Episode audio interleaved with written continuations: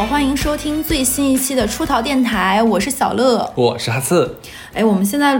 到这一期应该是十一月了吧？我们今年其实做了一些关于呃，在就是我们在知网上学到的一些词汇的内容。对，没想到吧？这个刚到十一月份，我们的知网系列又来了。对，我们就是就是网络行动，对，净化网络空间。之前做过沙舞，做过花场，很多人都不太知道。那我那天就突然有一天微信聊天问哈斯，我说你有没有听过一个词叫拆白党？嗯，哈斯说什么玩意儿？拆？我给大家说，就是哎，大家看得到我们标题，我还用解释这三个字。是的，对，这话上海话怎么说？擦把党，擦把裆是吧？嗯，这个就是哈斯还找了一个就是。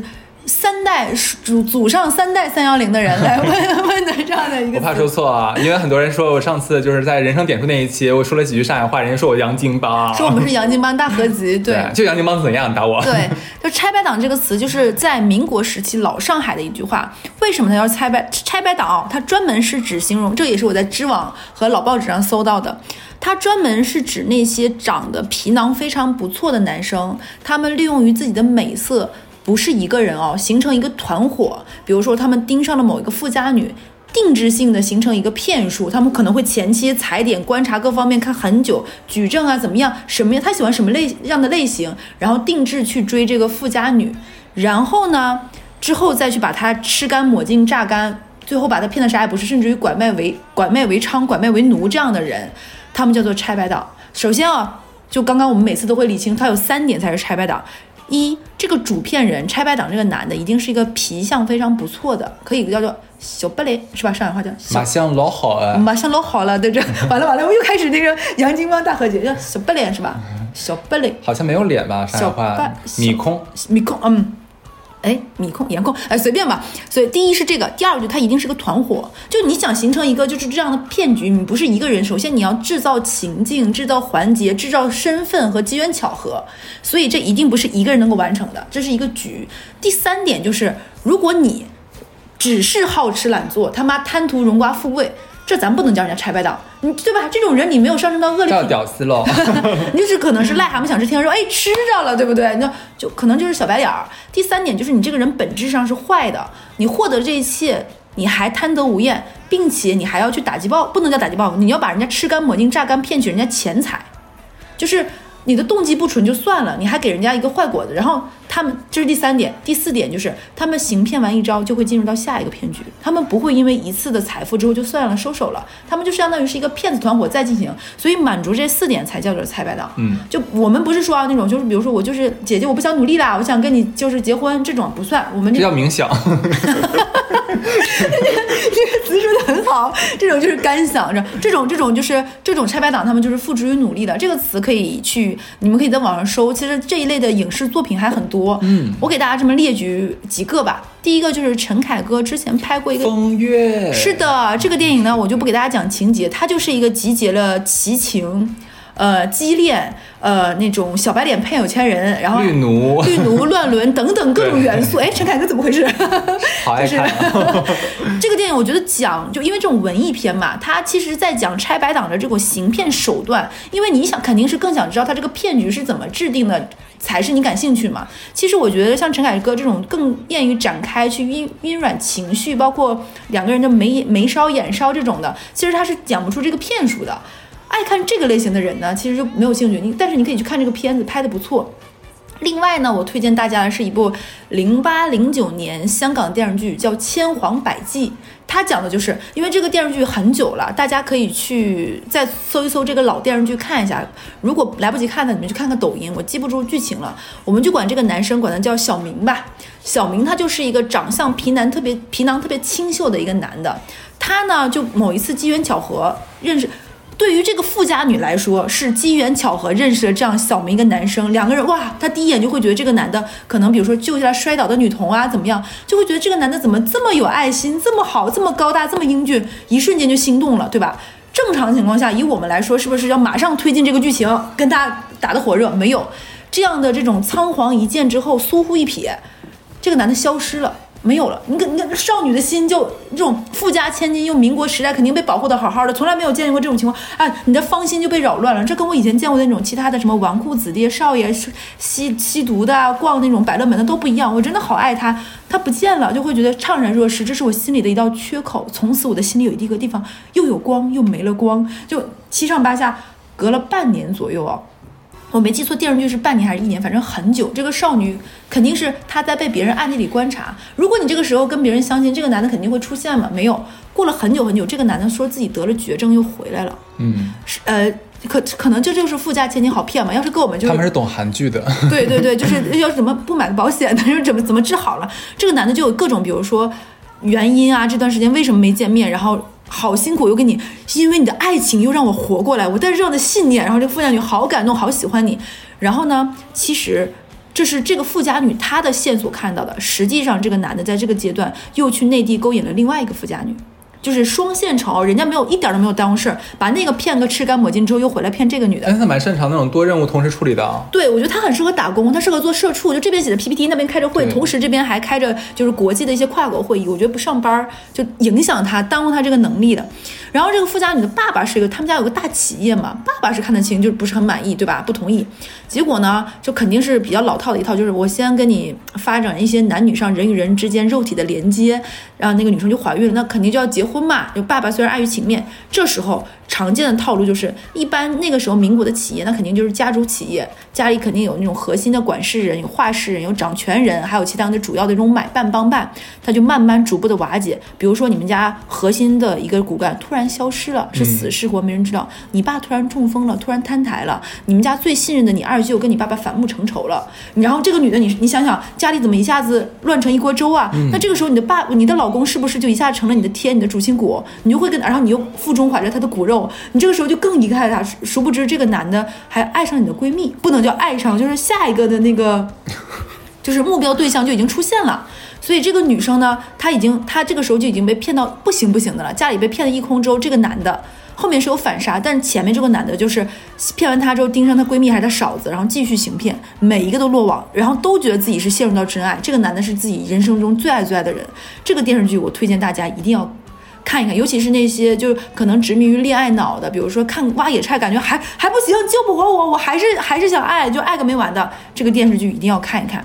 还有一个就是叫做《凤舞》，我看看那个电影叫什么名字？我突然咱俩之前看那个美美国电影那个《赛末点》，有没有一点像？《赛末点》不太一样。这里我要说什么呢？《赛末点》最终是要跟这个人结婚的。就我刚你说的，他满足一二。他不结婚啊，这是个。他最后跟那个女的结婚了。不是不是，我说你说猜白党最后是不以结婚为那啥？不。就是我，我刚刚说的是，蔡白党要满足四个条件。首先，第一，这个人要长得好，面相不错。第二点，你要重新说一遍吗？对。第二个就是他，他，他有一个团伙。第三个是什么呢？就是他，他最后一点就是他不是跟你要善终的，就是他跟你结束之后，他要偏下一个人。赛末点是什么呢？他跟另外那个就是我们的寡姐，他们两个是相爱的。但是呢，他觉得霞寡姐堵了他的道了，嗯，他不想跟这个同样跟他出身的穷女孩在一起，他想跟那个富家女在一起。他没有团伙，主要是对他也是坏，但是他不想说白了就是拆白党看不上贫就是贫民窟女孩，他就要勾引富家女。明白。拆白党里面还有一个细分领域叫什么呢？就是他们最后就是可能他们在骗富家女的同时呢，他们可能会骗个丫鬟啊，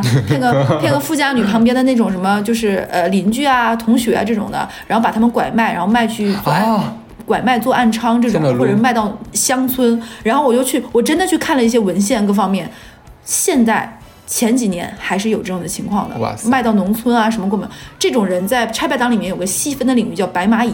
哦，因为蚂蚁它就是相当于啃食嘛，它相当于是把一些东西破坏掉，把一些结构蛀空，所以它里面的这个细分领域叫白蚂蚁。然后我刚刚那个电视剧叫《凤舞香罗》，陈豪主演的，大家也可以看，里面有一个情节也是拆白党的。然后这个时候呢，在我在翻翻这个文献里面呢，还里面有一个就是一个案例，就是一个女生。她叫金巧，也是在民国，大家可以翻是《申报》，我到时候写在那个写在那个我们的那个就是公众号公众号里。它是一个什么样的呢？它是《申报》当时报纸写上的。她当时就是在民国时期，她是一个有反抗精神的女性。她觉得我又读书又识字又漂亮，我爸为什么要把我嫁给那种憨憨又没有文化？我就要反抗这种家庭这种婚姻的束缚，我不快乐。然后她就觉得没有人懂她。结果她在某一次机缘巧合的时候，她认识了一个男生，那男生长相清秀，特别清俊。然后那个男生就跟他说：“我特别懂你，特别理解你。”两个人没有上来就以那种男女相爱，他会觉得这个人懂我，他是一个知书达理的人，然后一见有一些倾心，然后两个人没有互诉衷肠。慢慢的，他跟这个男的走近了，然后这个男的说：“要不然这样吧，你跟我去上海，然后我们一起去打出一片天，共同怎么样？”这女生觉得好呀，不然我要嫁给这个憨憨了，不行，他就跟那男的就拎着箱子跑了。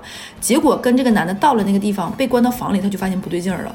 这个里面就是充满着就和她一样三四个的女性，跟她一样都是被拐卖到这里的，她就很害怕呀。其中有一个女性，就一看就是打扮的，就是那种富家千金，就是这个男的一视同仁，不论你是巧巧还是那个富家千金，都被拐到这里，拐到这个，拐到这个船上。然后呢，他们就被几个彪形大汉，因为他们是一个团伙嘛，要营造出这个形象，然后就被几个彪形大汉就哼哼哼哼就，那我能怎么讲呢？就发生这个事情就很惨嘛，就很绝望。一个小姑娘，她就跟那个富家千金就聊，原来那个富家千金是假借，比如说呃。呃，学生的身份，父亲的学生各方的身份接近了他，然后跟他说：“你在这里是得不到幸福的。”这种就是这种，呃，你这种根深蒂固，你永远就得不到你想要的婚姻。你跟我走吧，然后把他骗出来，然后两个人呢骗局，他们这里面女的下场就是分几步，第一步就把他们骗来，然后猥亵一番，就不能叫猥亵，就强暴，强暴之后呢？给他们一套剧本，就像我们现在爱玩剧本杀一样，你背你的身份，我背我的身份，然后这几个女的重新再打造出一个身份，比如说我们家里是家乡逃难，怎么怎么样来的，然后把他们有的人就被卖到那个谁家为奴，所以丫鬟，就是给你关在那里，每天打你，每天虐你，每天强暴你，然后跟你，你要把你的剧本背下来，你就是什么身份，就你在这种强烈的这种高压之下，你就有一种害怕，害怕就让你干什么你就干什么，你就已经有点。非暴力不抵抗，我抵抗不了就随便，他们就每个人背剧本，每天就是啊，我是这个身份，然后结果他们这里面就有的会被卖掉，有的没被卖掉，没被卖掉为奴的，后来来看都已经是很好的下场了。再往下就是卖去做暗娼，再往下怎么怎么样，然后他那个时候就很惨，他相当于是被卖到了几个地方沦落，然后到最后到了一个地方流落的时候，他一个曾经老的主顾就是老嫖客吧，然后觉得他很惨。然后就是说，我想办法把你解救出来吧，他才慢慢才恢复了贱籍，就从贱籍里恢复出来，然后来上海打工。然后那个老嫖客可能之前是一个文人，就跟他说，能不能把你这个事情想来找人采访你。然后那个女生就哭了，说我非常希望能有人来采访我，是因为我想把我这个经历，因为他后面又辗转听了很多的同乡各方面，这个男的和他这个团伙还在以这样的骗术骗了非常非常多的女性。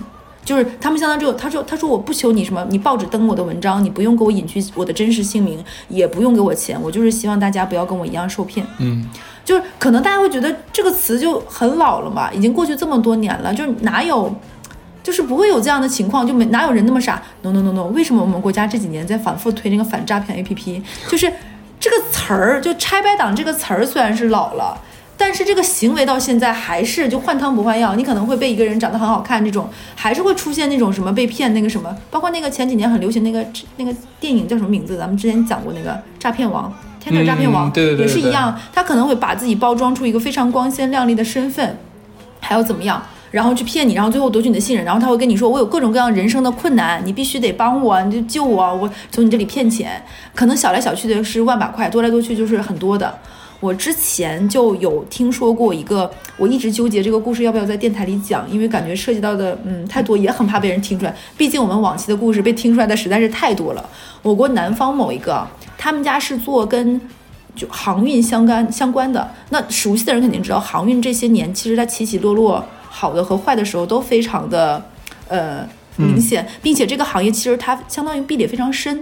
他就是在某一些城市的某一些地区，甚至某一些家族家族这个企业在做的这个事情，所以这些行业里面，他肯定会希望家族和家族家族之间进行一些联姻，最最好是城市之间、行业之间。为什么呢？一方面是因为因为是希望这个家里的经济地位和他的行业地位是屹立不倒的，甚至于这个婚姻它可能是带来一些正向增增益的。另外一方就是大家是在一个互信的基础上，我们这个圈子里不会被骗嘛，这是很传统的一些想法。那这些家庭里面呢，我那个。远房同学嘛，我们就管他叫那个花花，呃，不能再起同样的名字了。啊，你今天穿的什么格子？就叫小格子吧。嗯，那个起名字真的是很随意，是小格子。小格子呢，就会觉得挺没意思的，因为他觉得家里有很多非常传统的这样的思想，就比如说，嗯，爸爸们都是出轨的，比如说一定要生出男孩，他上面有两三个姐姐，他还有弟弟，因为他妈妈生不出来弟弟，所以他爸爸就在外面有着其他的女人。他就这样的家庭，就会让这个女儿觉得，首先。权力、金钱会让一个男人变坏的，这种家庭生活就是不幸福的。小格子就觉得我不想找，我要走出去，所以小格子呢就去英国留学了。我真的讲到这里，好怕别人听出来。这个小格子去英国留学的时候呢，他就觉得，他首先觉得大家都是在国外读书的，其实大家家境都大差不差，他也没觉得自己家境有多好，也不会觉得别人家境有多差，心里就没有这根弦儿，并且就觉得哎，外面的世界更广阔。她就在英国留学的时候遇到了她的某一任男朋友，哎，她是女的是吧？她是女生，她遇到了她的男朋友。她当时跟那个男朋友是在餐厅打工认识的，那个男男生也是在餐厅打工认识的。她就理所应当的以为那个男的跟她一样都是勤工俭学的，其实不是，那个男生就是在那里正常的打工。但是因为那个女生说，哎，你是什么什么样子的吗？他也以为，其实他他，我先说这个小格子的视角，他就觉得哦，我跟这个男的是非常偶然的在这个餐厅打工认识的，他跟我一样都是同学，然后怎么怎么样，因为他们都是。呃，南方就是福建、广州那一带的人，所以他们有共同的相似的饮食习惯呀、文化背景。小的时候看电视剧都有的聊，包括各种家里的这种，哎，我们家七大姑八大姨一堆乱事儿，我们家也是怎么怎么样的。他当时就觉得这个男生是一个特别努力上进的，就是可能算是二代的在英国的人，就是就会觉得各方面都很。但是那个时候他就被迫嘛，爸妈就会说你到时候得回国嘛，回国他肯定要接受相亲，认识各。各种新的男朋友谈了一段时间恋爱，他就还是觉得挺怀念在国外那段时光，大家好开心呀。然后英国又是那种阴晴不定的天气，然后我们一起在雨天散着步，一起打工之后偷吃那个餐厅里面的那个，他就觉得那种细细碎碎的美好都特别的幸福，特别的甜蜜。他就在国内那个半个 半年的时间就特别想那个男生，然后那个男生他每次联系那个男生都会说啊在在忙在打工，他就觉得好辛苦好努力，每次找他他有各种你笑什么？就 觉得到时还还还不知道自己上当了是吗？那肯定不知道呀，他就觉得每次跟他都他都觉得好辛苦，这个人就一直很忙，一会儿就打工，就觉得为什么要人生？他可以跟我回国，他就跟那男，然后那男就很坚持说不要，就是我跟你回国干嘛呢？结果变成这女生求着他回国，其实是这男的就等这一刻，就前面这些都是一个铺垫嘛，包括给你看什么英国的这个路是曾经我跟你一起走过的，哎，你看这个炸薯条，我就觉得没有跟你一起吃这个薯条都变得没有以前那个路叫套路。薯条没有你在我都觉得不好吃了呢啊！然后当时你在的时候，我还愿意就是攒钱或者是怎么样，为了跟你看那个你想看的话剧。现在你不在了，我也不想去看了，因为我其实也看不懂。我上次看多么强忍着，你想一想，哈子你在笑，你就知道这多么的，它好使啊，就好使。我那当时我在想说，我要是女生，在那一刻，其实我也是信的。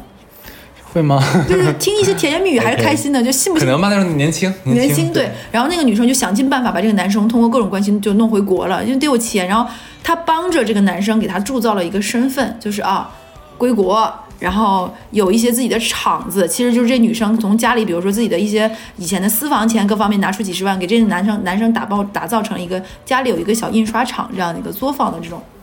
然后就想给他爸领进门，他爸怎么能同意呢？咱家是这种企业，他这种你怎么拿那个硬撑的门面，也就是个小小买卖人，他爸就不同意。然后这女生就我我爱呀，我爱。然后再加上他爸这个时候可能又有了新的孩子、新的家庭，家里本来就一团乱麻，他就越来越看不上这些男的，就想跟这个男结婚。然后呢，这个男的就有一种我很被动，其实我很困惑，我不想加入到你们这样的家庭，我觉得很累很辛苦。但这女生就非啊，然后这女生要不然我们就结婚吧。是女生主动提出来的，所以为什么这个女生从头到尾都没有觉得自己是上当呢？因为她觉得这个主动权都在我身上，是我要你回国的，是我要跟你结婚的，是我要生小孩的事情都是我主动提出决定的。这个姑娘是高端的猎物，对，她是猎物，高端猎物都是嗯，对，就她就觉得是我在推进，我是我是在爱爱情里非常主动的，我坚决不对动，我要主动选择我人生的主动权。哇，所以高端的那种猎手都是我似乎把权力放到了你手上。看起来好像是你在稳操胜券，其实不是。她就跟这个男的结婚，结婚之后，这个男的就以各种，就各种说，哎呀，就是那个印刷厂有各种原因嘛，这几年，然后他们家那个做航运的生意这几年有起起伏伏、涨涨落落，也涉及到很多，比如说要裁员各方面。然后这女生就会觉得，哎，你这么有能力，你这么有才干，并且你还会外语，然后你又在国外这么多年，你肯定很懂。他懂啥？他不就是在国外刷刷盘子吗？对对，其实。他他懂啥？然后就跟他说，你要不然来我们公司，这点懂。然后各种的，然后他就想尽办法跟他爸软磨硬泡各方面。然后这男的还要显现出他不想去，然后展现出努力。然后爸爸又觉得，哎呀，你俩都结婚了，然后又怀着怀着金孙了，那肯定金外孙，那肯定让你来到那个企业里。殊不知，这个男的进入到这个公司，总共就分三步，因为他的身份是女，把门打开，走进去，关门。因为他的关系是他是女婿嘛，那他大家都会觉得他身上已经贴着是老丈人的人的标签，然后他就开始拆他们家里人的关系，就比如说跟舅舅和叔叔说，哎呀，哎，我不知道这话可能我不该这么讲，实在不好意思，可能我不懂，然后本来是牢不可可可破的这种兄弟几个的这个关系，就一下子来了一个人之后就打破了嘛。哦，原来你你那个你是想把这个买卖将来是留给你。就是姑爷的啊，原来我们不过是怎么怎么样，将来你肯定怎么样，你姑娘都已经说漏，姑爷都已经说漏嘴了，所以兄弟戏墙就出现了，几个人的关系就打破了。其次呢，因为他女儿怀孕，怀孕的时候他他应该是通过了一些，所以我说这个可能。有点违法，一些药的什么，她女儿就总觉得昏昏欲睡，也没有时间和精力，就很更在乎老公，就每天希望老公在这里旁边，就没有安全感，没有安全感，就觉得老公说的什么对，如果这个爱情这个家给了我，然后呢，她老公用各种方式呢，在挑拨她爸和这几个女人之间的关系，所以她爸在那个时候就人生到了五六六十五六十岁，大老婆小老婆，然后几个孩子之间这个事情也是一团乱麻，这个太像民国那种，你知道吗？豪宅剧了。对的，我跟你讲这个事情太神奇，然后就一团乱麻，他会觉得哎。好像我这个女儿还算是挺懂事儿的，就最起码不给我添乱。虽然没有联谊，没怎么样，但好像是不是还不错。然后这个时候呢，他的姑爷子还表现的非常的懂他的爸爸，然后把他们其实是把他们团伙里面的某一个女的，就他们也是这个圈子里面的一个人，介绍给了他爸爸。天哪！然后他爸爸就觉得我找到了真爱了，对，觉得我找到真爱了。父女俩一脉相承哈。对，要不然这条路怎么叫套路呢？就觉得。哎，我找到真爱了，我这是我人人人生晚年的幸福，你就可以理解为是《情深深雨蒙蒙》里面遇到了雪姨，嗯，就是那种觉得她特别的，就是这是我的真爱，然后就觉得我一定要跟她生一个孩子。那你已经这么大岁数，你怎么生孩子呢？那就得积极进补，积极锻炼，积极健身。一个男人无论多大年纪，如果开始走上这条路，那他一定是有事儿了，就想跟这个女的，然后这女的说加油，我爱你，我不管你的年纪，一定要把身体养好哟。然 后呢，就跟这个男的开始，然后两个人就每天做一些老年人的这种，就是复健，对复健运动、康复运动，一二一二，就是可能今天只有三秒，但是很棒，这三秒是，这是我今天最快乐的三秒，这加油！我希望下次五秒我就很满足了。天哪！对你，你表情呢？就他妈。对，这三秒我已经很快，我已经很知足。你不要觉得这三秒有什么，我觉得这三秒我已经觉得很幸福。你不要再努力了，就是你干嘛要取悦我呢？我觉得你的才华、你的智慧和你的锐利是那些年轻小男孩给不了我的。就这个老逼灯，他到现在就还就是他自己不知道自己什么逼数没有吗？我当时听到这个故事的感觉，我就是我觉得遗传学它是有道理的。我觉得这些都是非常非常 low 的话术了。后面我后面关于这个问题，我认识，因为这个女生，我说我说这也是一个。枭雄一样的一一代的人物，能把一个企业、一个家族撑得这么厉害，怎么没见过呀？怎么能撑不住？就是怎么能？然后他反问了我一个问题，他说：“那王石为什么还能爱上田朴珺呢？”田朴珺，朴还是朴？哦，读姓的时候 啊，姓是朴是吧？对，啊，无所谓朴吧。他为什么能看上田朴珺呢？我当时想说，哎，也有道理，对不对？一个高端的那种像王石嘛，掌掌管了那么大的企业，怎么可能还？后来我想想，他跟我说，他说为什么？我问他为什么？他说，因为他能满足一个人身上的三重乐趣。嗯，他说他爸也有点这个样子，因为给我讲故事这个女生的爸爸也也在外面养了一个这种，你可以理解为霸王霸王花。首先就是这种人，他们一辈子都在强权之中，他们是想看到一个人身上能看到自己当年的影子，就是有一些野性，有一些烈性。这个人，你在我面前放肆和你的放肆是我给你的放肆。嗯，就是你所谓的放肆，是我给了你的权利，我付给了你的能力，你才能够放肆的。你能外外面的人让你放肆，是因为给我面，给我脸面，看在我的面子上才能让你放肆。这满足了我内心深层次变态的两种快乐。嗯，就是哎，我的体面，我这个人是不能再做这种放肆的事情了。但是我又想，我不做，我让你做，对你作为我的分身，对你作为我的分身，你做，其实我就是快乐。我当时一想说，哎，这个有钱人变态的快乐，我似乎能明白了。其次是什么呢？是因为在他们身上能看出一种欲望和贪婪的向上的力，这种东西会让他们觉得有一种，越是这样的东西，他们觉得越真实。嗯，就如果你跟我说什么，我什么都不要，我什么都那个什么，反倒会觉得哎没什么意思。但是我听着这个小妈不就表现就是我什么都不要，我只爱你人啊？不是啊，就是觉得你好有才华，你好有魅力，我在你身上能学到很多东西，我也想成为像你这样的人。我想努力，我想事业。我觉得那种三秒的快乐，我也觉得很快乐，因为我觉得在你这儿，我得到极大的精神愉悦。我们一起来，我觉得你要给我创立一个新的小品牌。哎我的天，你懂了吧？就是我很努力，很向上。你不要给你不要你不要给我钱，我觉得你要给我一个，你给我一个企业，就是你给我开个，比如说我举个例子，我怕我说的太，给我开个水果店，或者给我开个什么，举个呃，怕我怕听出来，给我开个这样企业，你不要给我钱，哪怕你当法人，你让我去管理，我要学习。我觉得我人生跟你在这几年就没有白活过。哎呦喂。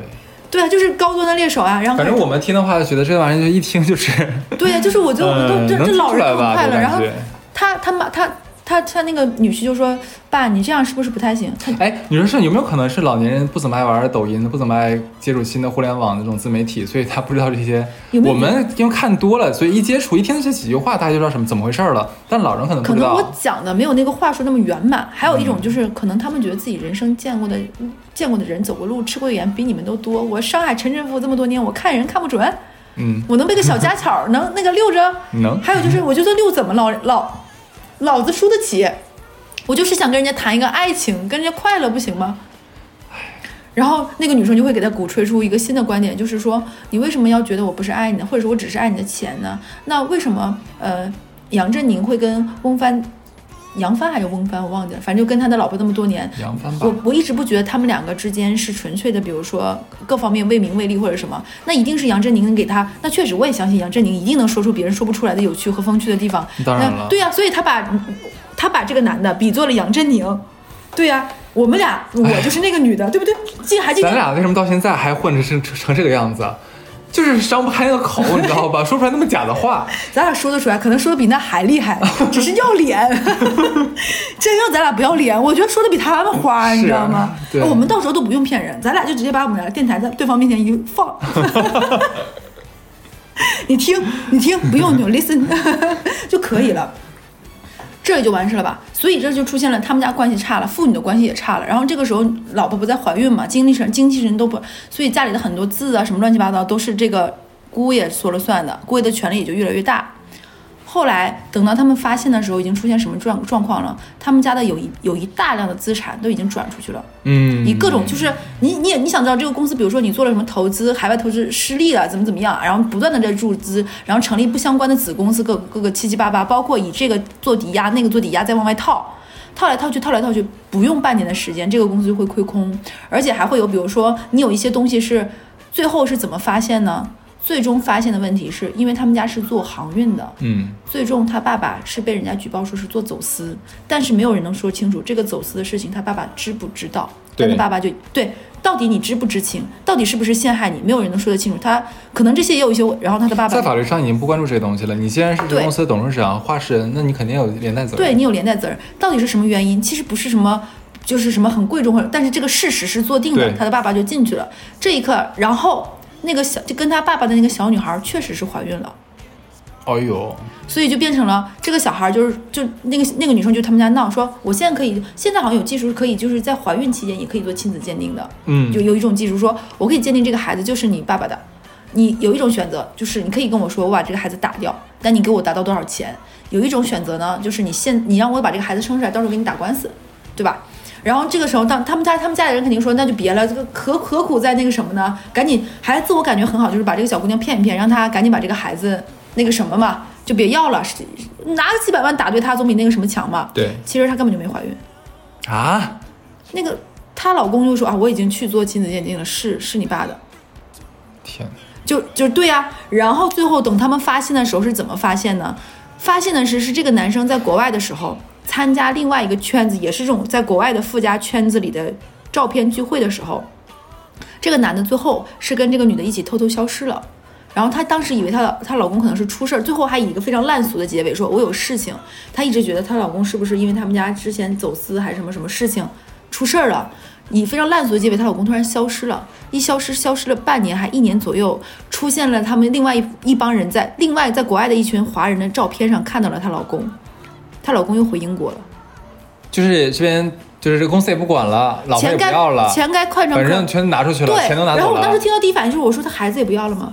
然后人家不在乎啊，后面我才反应过来，他可能不只有这一个孩子呀。对，职业骗子嘛。职业骗子不只有这一个孩子，我当时就想，我们的第一反应就是说，你老婆不要了，你孩子不要了，这边你都不要了。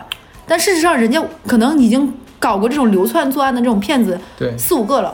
后来他就去问那个同学，然后那个同学说：“哎，你可能认错人了吧？他一直在英国都没有走过呀，他在这边是什么什么读什么的，他没有离开过，他没有回过国。”在放屁，这个是。对啊，就是就是，然后这女的就会觉得，难道我认错人了吗？她还想去英国，然后现在这几年出去又很麻烦，她也无从佐证。就这个人，就他从他的世界里消失，他的公司现在怎么样了呢？没有了，就不是整个公司没有了破产了。哎呦，好惨啊！该封的封，该查的查呀。就是她有一种，就是她最大的问题就是这个女生现在出现的精神问题，她她已经感觉这个事情的线头太多了，到底他是从哪儿受骗的？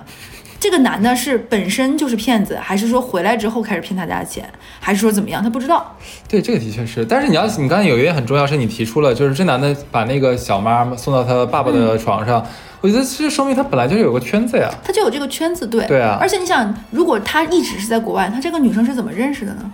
嗯，对啊，就是他会觉得这段这女生有一段时间非常寓意，就是这个里面有无数的线头。我听到的版本是他从家里的人、亲戚的人、各方面的人拼凑出现在给你听到这个版本。嗯但是他怎么认识那个小妈的？他跟这个小妈是怎么能够达成这个扣，就一起骗他爸的？到底他们那个钱是怎么骗出去？不知道，也没有人能说得清楚。而且在这个过程当中，她一直非常坚定地站在她老公这边，跟她的家里啊，跟她的自己的妈妈呀，跟她家亲戚、跟她的闺蜜很多都闹得都她觉得与世界为敌好爽。对，就很多女生，我觉得这个就有点像之前我们说过的，就很多女明星都会有这种奇怪的，就是这种啊，你们都不看好我们，我们都怎么怎么样你不，要总说马思纯。你干嘛呢？我就偏偏要爱，我们是爱情，我爱上了一个才子，我们这就是就是最流行的那种什么音乐才子和女明星。哎，我我我刚哎，才别点名了，行了。对，就是我与全世界为敌，这就是一种真爱的表现。对，嗯，感动自己了。但是这个过程当中，其实我个人觉得，这样的人他们不是爱爱对方，他们爱爱对方里面的自己。其实我觉得是他们之前那个感情应该比较顺遂，所以导致他们面对一个感情的时候，其实没有那么多的洞察力和警醒。你像，如果说但凡一个在感情路上吃过亏，或者甚至栽过大跟头的人，我觉得在碰到这种面对爱情、面对感情的时候，都会说对对方先提出质疑，抱着怀疑的态度去处理一段感情，在确认之后，可能才会说继续或怎么样。哪怕是说结婚了，又涉及到家族企业这么需要审慎的东 审慎的这种情况下，还能这么去偏执的相信一个人，其实我觉得也是太太太太单纯了吧。是的，还有就是我之前当当时在做这期的时候，我在想说，我们说菜百党会不会有些人说哦，我们又很搞，就是啊，你说都是小白脸，对不对？其实这个世界上难道没有女女的骗男的吗？黑寡妇，对，这不也很多吗？是的这时候我们要说说前些年，呃，前好十来年有个叫做《红蜘蛛》的电视剧，嗯就有一些女性骗子案例，对不对？哎，那个剧相当好看，我强烈建议大家看。那个剧非常非常老了，而且还挺吓人是的，而且那个时候的题材非常的大胆，很敢拍，一定要看。哎，里面有一个前前前两年刚你这落网你，那里面，你那里面所有的就是故事里面，就是红红蜘蛛所有的小剧集里面，哪个故事最让你印象印象你？先说我先说一个，就是他讲的是朝鲜一个朝鲜族的一个那个吸毒团伙那个，我当时记得很清楚很清楚。当时那个男的那几个男的团伙就为了把那个女的拉拉下水嘛，嗯，因为那个女的已已经她在吸毒，你知道吧？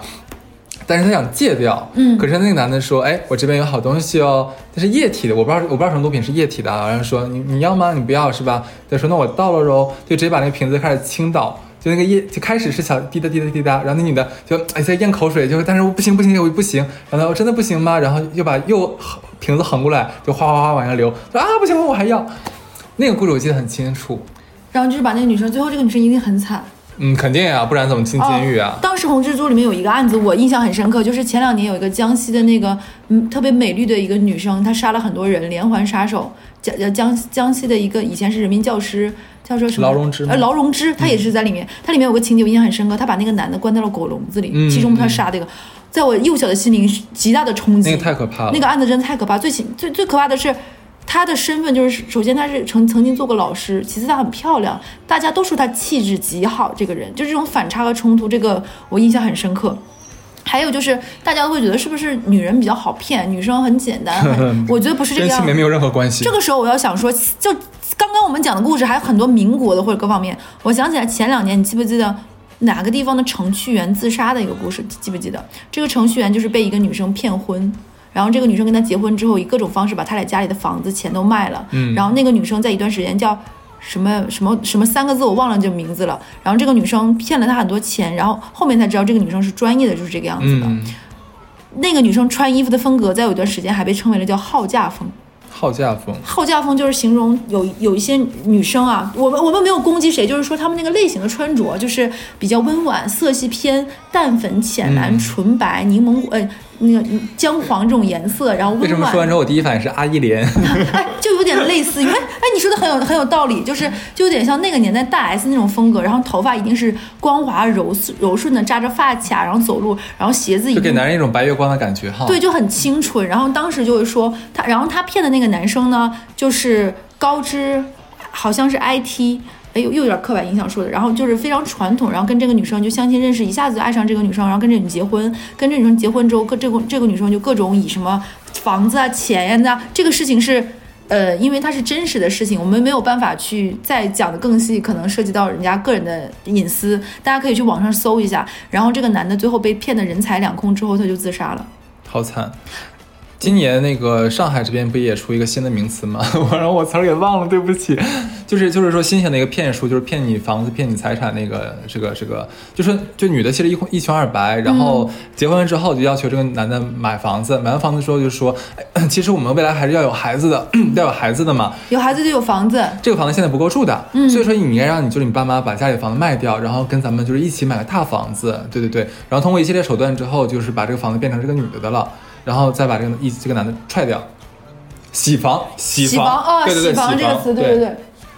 然后呢，这这这种一系列骗术呢，就我觉得啊，前面说的前三分之二都是正常的生活中按部就班有的一些，听起来所以就很合理。就比如说我们将来是有孩子要共同生活，所以卖了，这都很正常，这是一个家里这叫商量，这都不是。但是最终你开始用这种方式，然后把别人家吃干抹净，这才叫骗。前面那个是一个家庭自己在配置家里资产，就你钱是有数的嘛，这个没办法嘛。关键很可怕的是，这东西如果是电信诈骗，你还能用这反诈 APP 啊把你拦一道子，但这东西你说你用什么东西拦呢？没有办法而且而。且这种情况还会出现在于，就是你根本没有办法定性什么叫骗。那可能那女说，我就是不爱你了，那那我要房子有错吗？人都人人不为己，天诛灭灭，这房子就应该是我的，你没法说理，因为可能一切手段都看起来非常的正常。所以现在不得不说啊，你说结完婚，尤其是结就是现当代的婚姻，真的为了保护自己，可能要做很多以前看起来非常不浪漫，甚至有一些绝情的事情。就例如说像婚前的背景调查，嗯对吧？例如说婚后的财产保全，所以每个人有一个律师朋友是很必要的事情。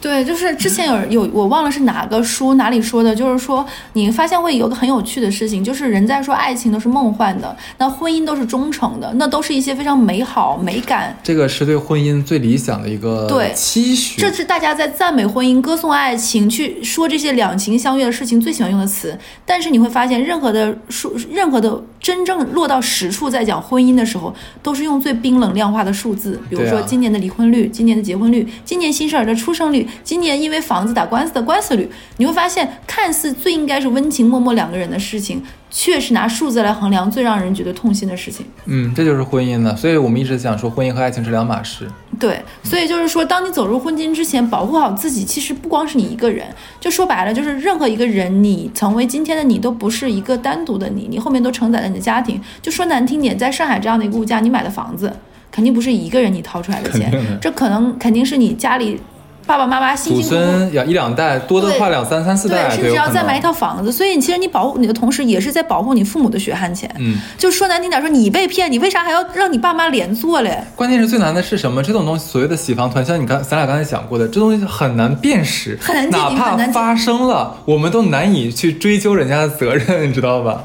就没有办法。还有那种我听说过那种案例，就是说夫妻两个人为了能够获得买房资格，就突然说我们假离婚吧，然后就不复婚了，然后其实已经把财产分割的哎手续都做完了，是的这也是一种变相的。所以就是说。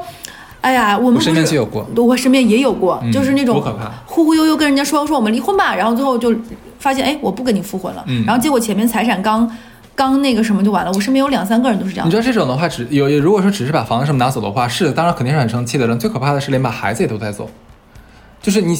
就说哎，反反反正孩子先放我这无所谓的嘛，大家还要复婚的嘛，吧对对对？结果房子、孩子、票子全全给对方了，然后你等于净身出户了，对 真的好，咱俩笑什么？大不了从头再来，这种感觉就是对，我就算不是四五十了咋来呀、不，主要是就很有画面感，就是突然之间啪门一关，你一个人站在冷风之中，一无所有，连个箱子都没有，好惨，穿着可能还不是当季的衣服，就太有画面感了。是哎你说到这里啊，现在新词儿特别多。刚刚在开始录电台之前，我跟哈子说，我说你听没听过？最近还出现一个词叫“泡凉族对，我这你说哪儿知道这个词儿？我也要上知网看一看，搜一搜了。泡凉族就是指一些男性，他们又觉得嫖娼很脏，就觉得这样不好。然后泡凉族是什么呢？就是指一些男的，他们觉得哎嫖这个事情不对，他们的价值观还是正常的，他们觉得嫖不对，又很脏，但我就想玩儿。就是，嗯，他们就选择，那我们去勾引良家妇女吧，因为良家妇女，首先一，他们是干净的，对，这个真的很恶心，他们这个用词。其次呢，他们会觉得，首这些人呢，他们肯定是，嗯，不会，他们一定要已婚的，这样的话呢，他有自己的家庭，不会来骚扰我，我就是跟他玩一玩了。第三，一定要包装成就是我很爱你，我们俩怦然心动，我并不觉得，比如说。我我是爱你的，你我并不是因为你结婚就不就不想跟你在一起，你的魅力还是如此，怎么怎么样，用各种方式，然后然后他们会在私底下交流自己骗了多少个这样的人，我跟这个人拍的床照怎么怎么样，他们有这种小型的这个群交换这个资源，然后这一群男的还把这个形成了风气，叫泡良族，你勾引了几个良家妇女，我勾引了几个良家妇女，我拿真爱，你看啊，这个这个傻傻妞又来跟我说她有多爱我，开始跟我发情书，给我给我点外卖，给我怎么怎么样了。他们是怎么认识这些女孩的？是在那个软件上面吗？有很多种形式，软件上不是最多的，我后面还就是真的去知网上看了看啊，有几种形式。首先是各种补习班，What？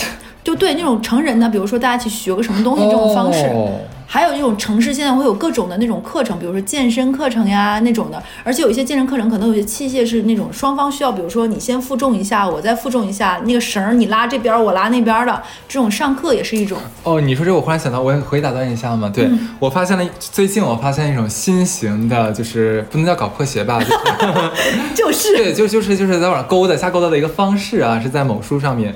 现在很多人就以打着交朋友的这个幌子来来，要么约炮呀，要不然就发展到婚外情呀，要么怎么怎么样。所以他没错，他就交朋友，他的交是性然而交的交。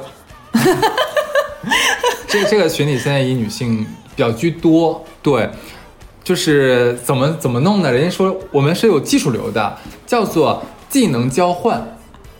他会列出来一个表儿，假如说那个啊、我我擅长插花，然后我会呃普拉提，然后我会拳击，怎么怎么样。我特别想交，我特别想认识一个人，然后他能最好你有你具备巴拉巴拉什么高尔夫球巴拉巴拉这些技能。对，其实，在这些技能里面就已经筛选出什么样的人了，已经你懂了吧？掐尖儿，懂了？掐尖儿，新的。然后说，其其实没有什么呀，就是每天上班我就很累很辛苦，然后我的圈子很小，我很希望能通过这样的方式能对，能交到新的朋友，然后能共同进步，然后就这样子嗯，进步去哪里？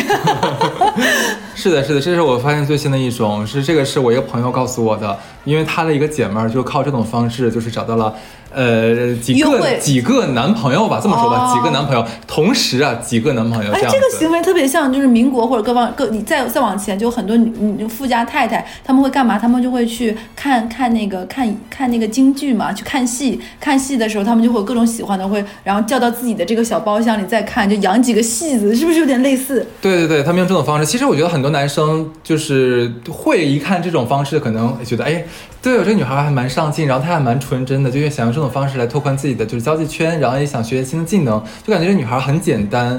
其实她一点都不简单，我跟你讲。当然我们不排除，的确有些女孩人家是真的想以以此来交一些真的真心的朋友，我们不排除有这样的可能性。但是的确很多人是冒用这种方法来伪装自己的啊。很怀疑会不会有人在听我们这期的时候，哎，可以这种，然后记笔记，然后还能这样再记个笔记。是教大家一个新技能，是不是？然后今天晚上先看三集《红蜘蛛》，然后再看一集《风月》，然后开始列一下我要学习哪些技能。对我们没有鼓吹啊，我们是来排贬斥这种情况。所以我们是希望能够，比如说，嗯。我什么之前会有很多人说，说我读了这么多书，依然过不好这一生。我一直不相信这句话。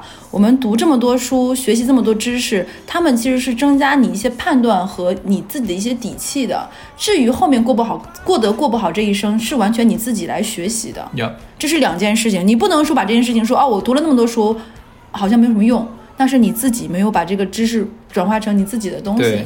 我我在刚才在录电台之前，我跟哈兹说，我说我前两天看那个袅袅的一个采访，其实挺受触动的。袅袅是当时跟徐志胜一起吧，当时他在他在接受的时候，他说，他说他为什么会学习，他其实也不爱学习，他之所以会想学习的原因，是因为在青春期的时候，只要你学习好。就会很少有人再来说教你和管你了，就会你因为获得了知识，这些知识给你带来了更多的自由。同样的道理，其实你获得那些知识，是不是或者是你学习的一些新的东西，或者是你听了某某一些内容，你你内化成自己的了，其实就增加了一个判断，就能尽量的筛选出一些坏人离你远一点。嗯可能那些那些真的不太好的人，或者是怎么样的人，他会觉得你没那么好骗。哎，我跟你讲，我都想联系一下，就是反诈 APP，专门出我们想跟他们合着出一期，因为我觉得案例实在是太多多了，我就真的是想，因为我这边呃下过两期吧，我们会做一期关于大萧条的吧。嗯然后这期节目的话，我会讲一个案例，最近最近频发的案例。我也要讲，呃你那就是刚哈次在策划一个我们非常后面的重磅节目，叫大萧条。哎，别这么说，别这么说，万一又没人听了怎么办？不，我们强制的，我们要求粉丝每人每人听十遍，对。然后不是付费节目啦，就是就是在这样一个时代，其实我们保护好自己，其实就是在往上走。多惨，这是什么时代？你差不多到这里，？OK，拜拜